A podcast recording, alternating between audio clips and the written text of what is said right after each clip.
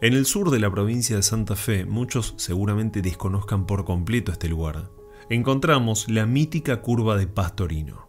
Esta curva cerrada se encuentra sobre la ruta 8 y casi llegando a Venado Tuerto, a muy pocos kilómetros de la ciudad. Este lugar encierra misterios, no solo actuales, sino desde hace muchísimo tiempo atrás. Voy a contarte una parte, ya que seguramente existen muchos más que solo se mantienen en la intimidad de algunas personas. Durante algunas décadas sobre esta ruta existió una estación de servicio que resultaba extremadamente útil para todos los viajeros que pasaban por ahí.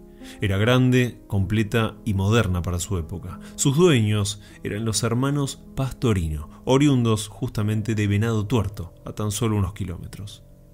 Lamentablemente, a mediados de los años 90 tuvieron que cerrar el establecimiento, quedando solo el edificio como recuerdo hasta el día de hoy. Gracias a esta famosa estación de servicio, la curva que se encuentra a 3 kilómetros en dirección a la ciudad de Venado Tuerto pasó a llamarse la curva de Pastorino. Y el tiempo fue demostrando que esta curva, este punto en la ruta, tiene algo distinto. Por alguna razón suceden desde hace mucho tiempo una serie de eventos paranormales que dejaron con la boca abierta a más de una persona. Los rumores comenzaron cuando la cantidad de accidentes crecía exponencialmente. No es raro que en una ruta, y más aún en una curva, sucedan accidentes, pero lo curioso fue cuando el historiador Roberto Landaburu comentó lo que varios testigos de estos accidentes confesaron. Según los testimonios, durante la noche o madrugada cuando estás comenzando a tomar la curva, de forma totalmente sorpresiva, aparecen en medio de la ruta personas, arreando vacas, hombres, mujeres e incluso niños. Todos están cruzando la ruta como si nada. Inevitablemente los automovilistas intentan esquivar esto para no generar una tragedia, pero el despiste es inevitable más aún cuando las velocidades son altas. Pero también sucedió que algunos autos chocaron de frente produciendo accidentes fatales. Ahora la pregunta es, ¿de dónde y por qué aparecen estas personas y animales? La realidad es que así como aparecen se esfuman sin dejar rastro y después de tantos avistamientos se llegó a una conclusión bastante curiosa.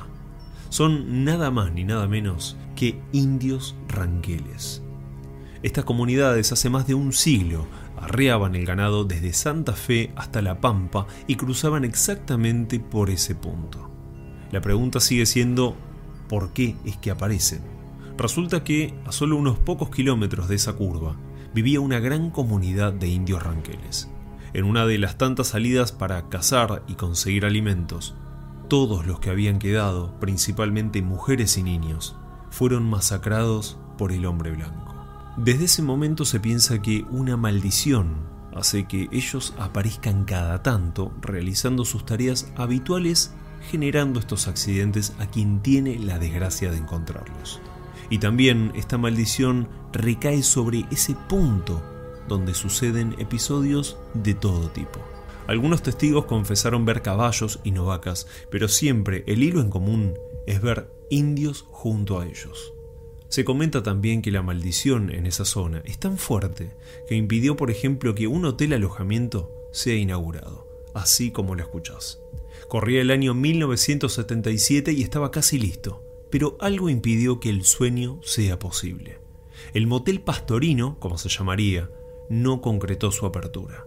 Algunas crónicas dicen que se canceló porque las cocheras eran chicas y eventualmente cuando alguien ingresara a su auto, las puertas no abrirían. Pero este dato nunca se corroboró y se descartó incluso quedando en la nada. Otra versión decía que la iglesia, recordemos que estábamos en plena dictadura militar, impidió que se habilite ya que infringía las leyes del catolicismo y la religión.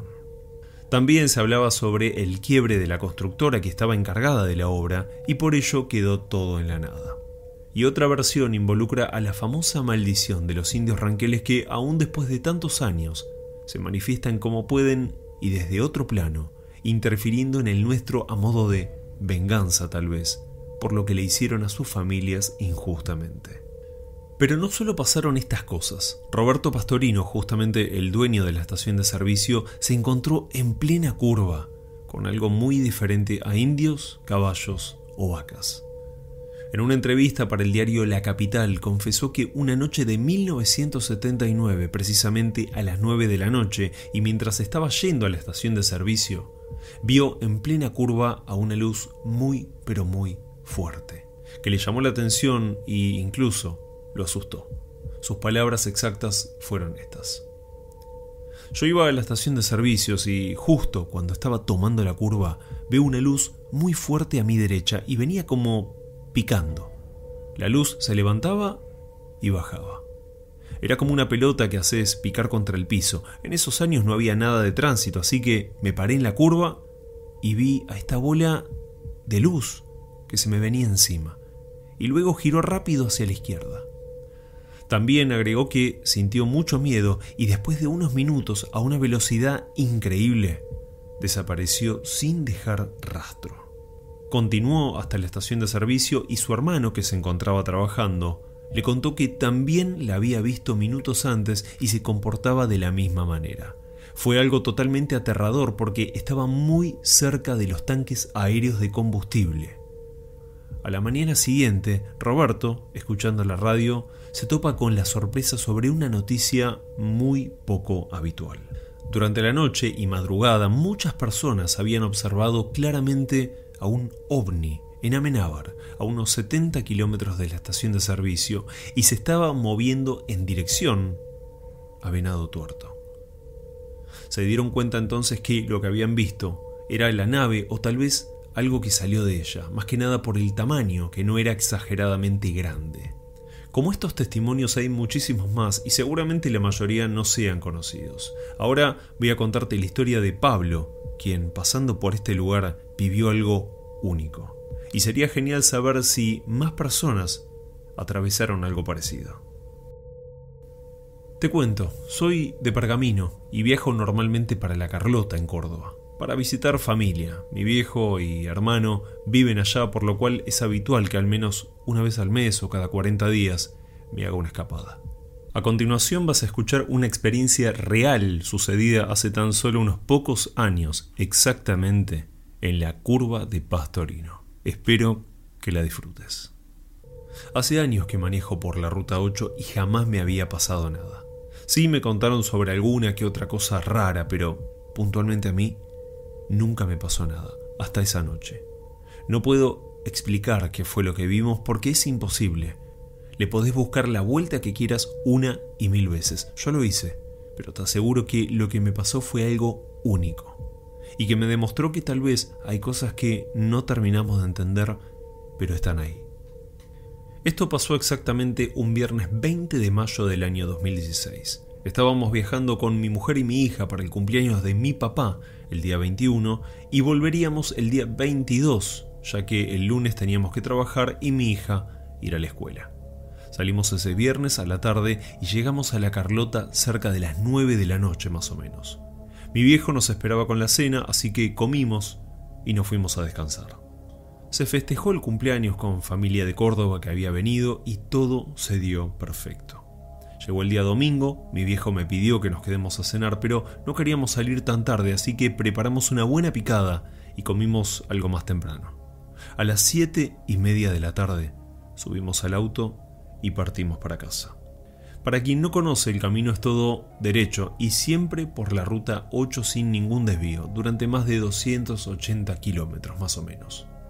Veníamos muy bien por la ruta, con poco tránsito por suerte, y a eso de las 9 y media de la noche nos pasó algo, como te comenté, increíble.